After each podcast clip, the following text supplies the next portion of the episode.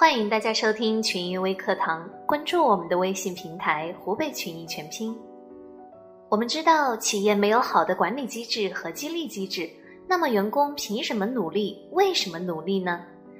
如果一个员工多做了没有奖励，少做了没有惩罚，他们为什么要多做呢？如果一个员工做对了没有表扬，做错了没有批评，那么他们做对做错，做与不做都是一个样。就如同下面这个案例，公司经营状况不好，员工很迷茫，没有有效的激励，员工如何去共度难关呢？众所周知，没有管理的企业就不可能有员工积极性。而管理落后的企业，往往在分配制度上又缺乏调动员工积极性的设计，甚至没有考虑过管理的激励作用。虽然现如今很多企业家对于管理的模式流程也可以说是耳濡目染，但真正实操落地的管理方法却是少之又少。有一家公司因为行业的不景气，半年来公司几乎没有回款。老板想尽各种办法筹钱给员工发工资，各位同事也表示愿意与公司共度难关。过了一段时间，老板出于成本的考虑，下令劝退了两批员工。现在开始有点人心惶惶，大家做事都提不起精神。老板要求大家不管什么原因都要提起精神，以饱满的热情投入工作。但许多的员工依然感到很迷茫。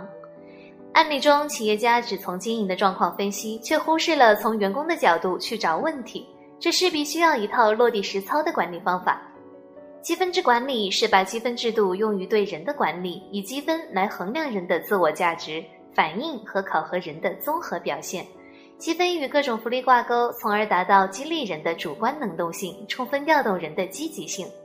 在湖北群益积分制管理服务的企业中，从亏损状态到盈利翻番的企业数不胜数。积分制管理的激励是必要的，真正可以实操落地。如果没有有效的约束和制衡，正确的激励持之以恒的发展，就有可能使唯钱是举的拜金主义抬头。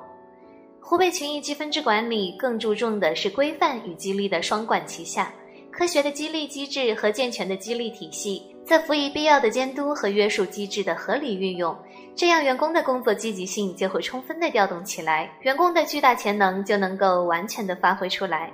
相信企业的发展前景一定会更加的美好。好了，以上就是今天给大家的分享，有什么想法可以在节目下面留言和小编互动，欢迎关注我们的微信公众号“湖北群艺”，我们下期节目再见。